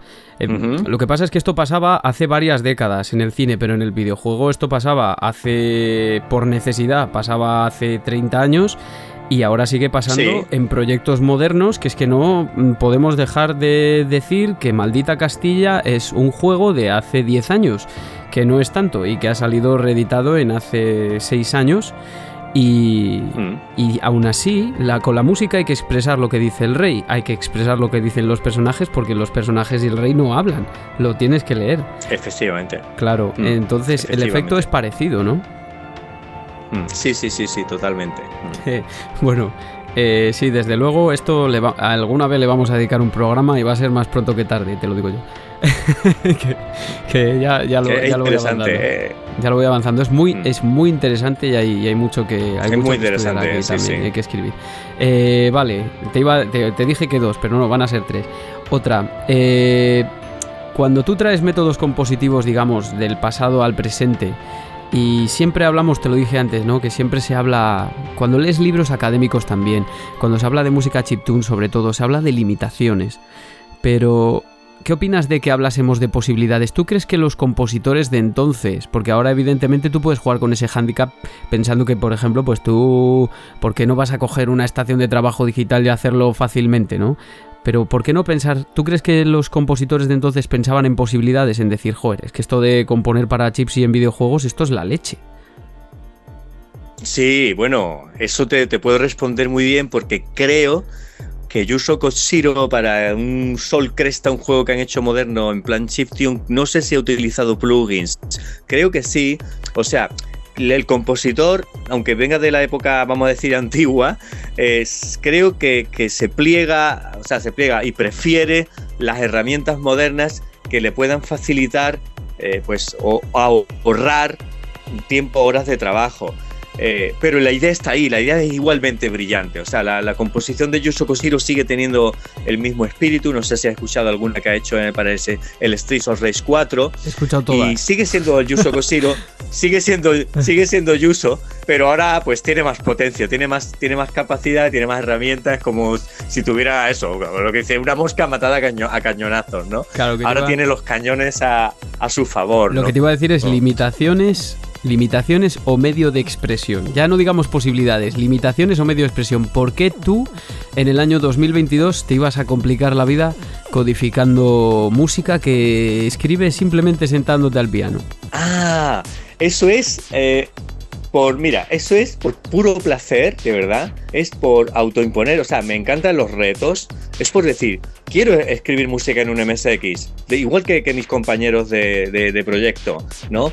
Eh, ellos, mira, eh, hay un proyecto muy bonito que, que yo trabajé, que es el Prisoner of War, Poe, que el, autor, Frank Telles de Meneses, de Meneses famoso por hacer el juego Un Epic y Ghost, es, es, muy conocido, pues quiso meter el juego en 64 kilobytes, 64K, ¿no? Que eso, vamos, ya ni una, ni una foto mal hecha de baja calidad tiene. O sea, es un tamaño ínfimo en, ahora en, en pleno 2022 pero el meter un juego con 200 pantallas como es como un Metal Gear 1 para MSX 1 y meter un juego de tantas pantallas y tiene, no sé si 30 temas musicales en 64K es un reto que, vamos, es impresionante. Es como un rompecabezas que de entrada te parece imposible de hacer. Entonces, quizá ahí está esa belleza de, encabezonarse y decir, voy a codificar, voy a ahorrar, voy a ahorrar bits. Es como una fricada, es como, no sé, es entre fricada, cabezonería, reto, no sé, belleza en, manejar máquinas que ya están comercialmente muertas. No sé, es como también hay un, algo de romántico. claro, realmente, realmente están comercialmente muertas, comercialmente desde luego, pero están muertas como nos empeñamos en decir cuando se siguen haciendo mm. convenciones, se siguen haciendo juegos, aunque, aunque tú lo puedas emular y lo puedas jugar en tu ordenador, se siguen haciendo juegos que vosotros lo que hacéis en principio, bueno, y en final, si lo metéis a un cartucho y lo metéis a un MSX, funciona tranquilamente. Tranquilamente, ese es el, objetivo también. Y sí que hay gente, hay gente que, todavía pues lo vive, lo vive, lo siente y se, se negó en su época a, digamos, a cerrar, a dar carpetazo a, a esos sistemas, ¿no? Eso también, tú sabes que están desarrollando juegos para, para Mega Drive, para, para Es que hay una escena Saturn también. Hay una escena homebrew hay una escena homebrew impresionante y que yo eh, evidentemente ahora que me he puesto más con el podcast y que ya llevo eh, con esto casi tienes que investigar prácticamente cada día, pero yo por ejemplo era muy y soy muy lector de la revista Retro Gamer y sabía que había una escena homebrew, pero no que hubiese una escena. Es una escena realmente grande y de gente muy apasionada. Y por eso, de ahí mi, de ahí mi reflexión, ¿no? Que la mayoría de los discursos, por ejemplo, historiográficos, se centran en crear una evolución de la música de los videojuegos y decir, pues esta época era mejor que esta porque había más posibilidades. Y digo, entonces. ¿Creemos realmente que los compositores que se vean limitado su capacidad creativa a cinco canales entonces lo veían no como una novedad y una posibilidad de expresarse, sino como limitaciones? Yo no lo creo, y más cuando hay compositores de ahora que están volviendo. Sí, sí, no sé, sí, les gusta, les gusta eso, no sé, quizá encontraron es que a veces esa limitación te agudiza la, creatividad y quizás ese es un poco el, secreto, ¿no? Como si que eres capaz tú de hacerme con, con, tres canales. No sé si hay una anécdota por ahí de Niccolo Paganini que se le partió una cuerda del violín y, rompió las otras dos y se quedó con una y tocó el, concierto con una. Es, ese, es, ahí está esa idea, ¿no? Detrás un poco de, de decir, te vamos a poner condiciones muy limitantes y, nada, entonces tu, tu creatividad pues se, se dispara, ¿no? Y, se supone un reto y también es bonito, ¿no? Pues sí, quizás, no sé, y estos compositores, por el Justo sigue haciendo música para chip y, y, si lo ves por ahí en el Twitter, sigue cacharreando, sigue montando sus ordenadores antiguos, sus radiocassettes, sus cintas magnetofónicas, no sé, yo le veo que es un señor muy apasionado también de, todo lo que es el hardware, la cacharrería, las conexiones, los cables, lo analógico. y él tiene mucho, mucho material analógico. Ya compró el otro día no sé cuántas cajas de ritmo antiguas, ¿sabes? Las Roland, estas TR, las, las, las 606, no sé, no, me acuerdo el modelo, pero. Cuando saca los. Cuando saca los Exactamente, exactamente, eso es. Entonces, quizás sea, quizás sea esa también, como decía, eh, Simón Reynolds, que también he mencionado en esa introducción que tú todavía no has oído, esa adicción a nuestro propio pasado, ¿no? De la cultura pop que necesita realimentarse una y otra vez de su propio pasado, eso nos pasa a todos y nos seguirá pasando. Te hago la última te hago la última pregunta ya y despedimos esta entrevista, esta charla. Yo la verdad es que últimamente me parecen más charlas que otra cosa, que a mí me divierte mucho más. Eh, una más metafísica todavía, fíjate, algo que es una reflexión que se va a desprender de todo este programa, que es un poco hilo conductor. Mira, teniendo en cuenta tú que además los manejas y conoces muchos chips, teniendo en cuenta que cada chip tiene sus posibilidades, tiene su sonido característico, muchos de ellos tienen maneras de trabajar diferentes, eh, maneras de programar diferente. Eh, hay un autor que planteaba la pregunta de ¿es correcto llamar a todo chiptune? ¿Es correcto englobar a todos, aunque salga todo de chips? Es tan diferente a veces, es, un mundo tan grande que es correcto llamar a todo chiptune. Yo creo que sí. A ver, si nos atenemos a la definición. A ver, la definición es música que procede de un chip, o sea, que se genera, o sea, música generada, sonidos generados por un chip. A ella tú puedes abrir la mano y tienes pues todo un universo de chips que han ido evolucionando, algunos mejores, otros peores, algunos muy característicos y muy carismáticos, como el famosísimo chip del Commodore, el SID, ¿no? Ese es muy, muy, muy venerado. No sé si, supongo que, conoces el sonido de Commodore hay verdaderas frikis, o sea, hacen, hacen fiestas, hacen raves con el Commodore 64, hay festivales de música del SID. Vamos, yo no estoy metido en ese, en ese ambiente, pero sé que, es un chip que tiene muchos seguidores. En América también tiene muchos seguidores el chip de la Nintendo, el de la NES, el RICOG 23 o A 0A o algo así. No, no me acuerdo bien el, modelo, no recuerdo de memoria. Sí. Pero, pero en fin, yo creo que eso, que el, que la, el chiptune al menos, bueno, también el moderno chiptune, tiene que tener al menos una de las pistas o canales que sean, que sean generadas por un, por un chip, ¿no? Y yo sí daría la, vamos, yo personalmente sí daría la aprobación o la, al término de que chip es todo lo que procede del chip. Sí, claro, ¿qué pasa? Por ejemplo, Dime, dime. No, que qué pasa ahora con las, claro, las nuevas corrientes estéticas que ya lleva siendo desde hace mucho tiempo, desde principios de los 2000, que incorporan los sonidos, pero no las técnicas ni los chips tampoco, ¿no? Y decía, ah, claro, decía Enrique me, Me he acordado el nombre, el Disaster Piece, ese es el nombre del eh, compositor. Sí, del de Fez. Disaster Piece. Sí, del de Fez. Es el de Fez y tiene muchas, tiene otras obras así muy famosas también. Ahora no me vienen a la cabeza, pero es muy conocido y Disaster Piece utiliza también el chiptune, como he dicho, con post procesado.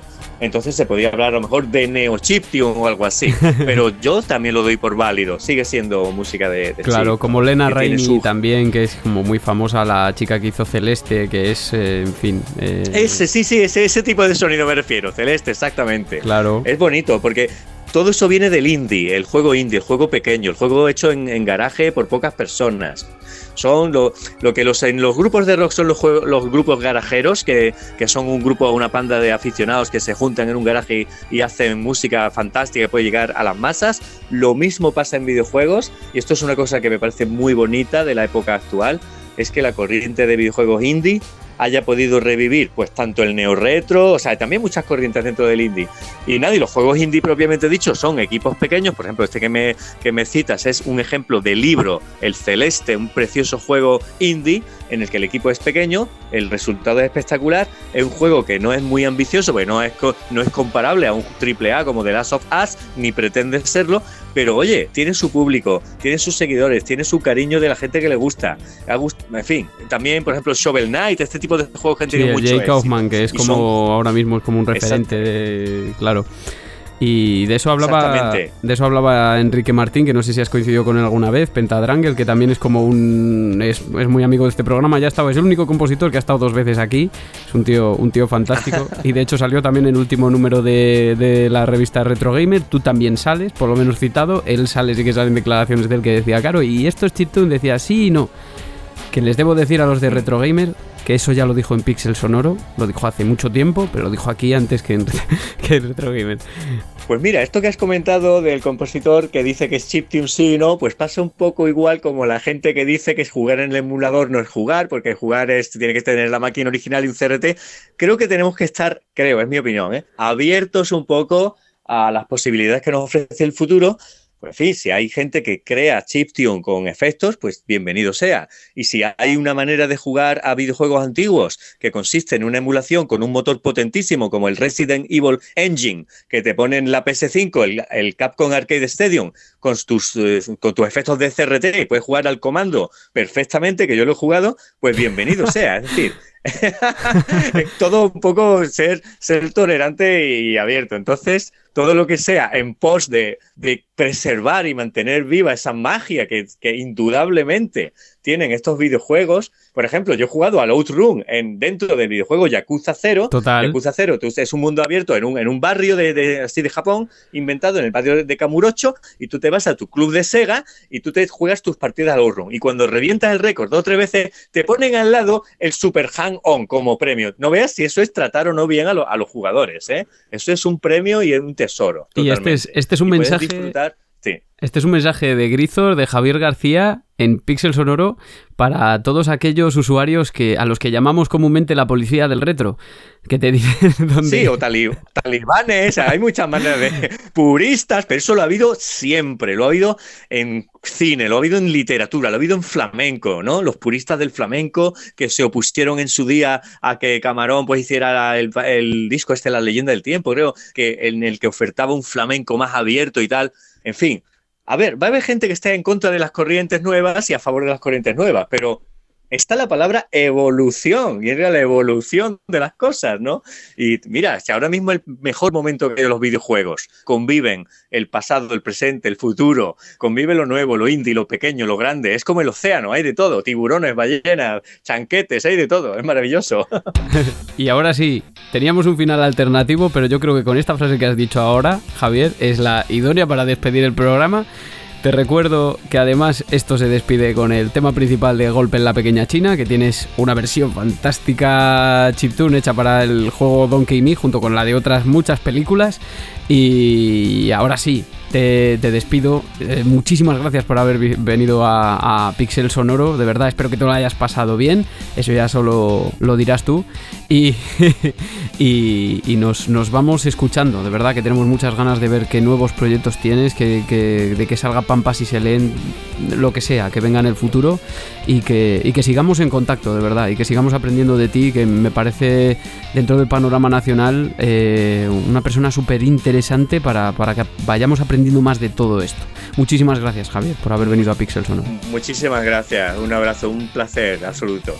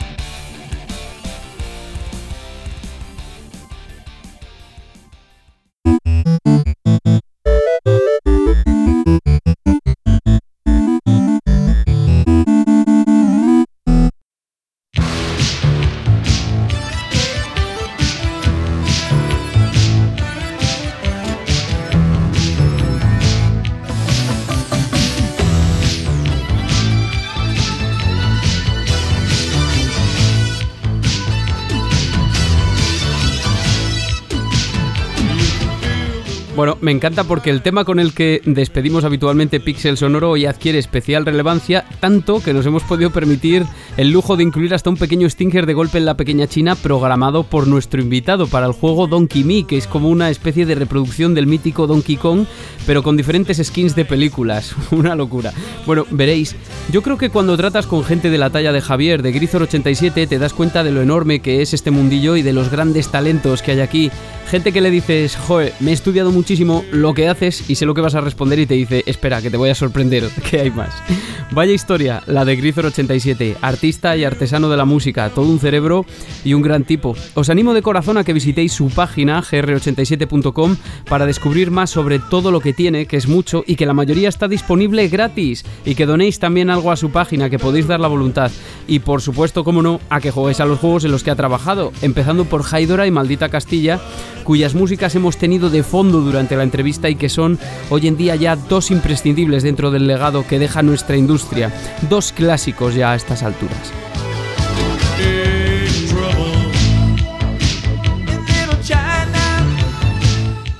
Nos vamos, amigos y amigas, sigilosamente en esta noche más ochentera que nunca, sin dejar de acordarnos de la comunidad que hay ya detrás de Pixel Sonoro, que poquito a poquito y dentro de la humildad del podcast va creciendo.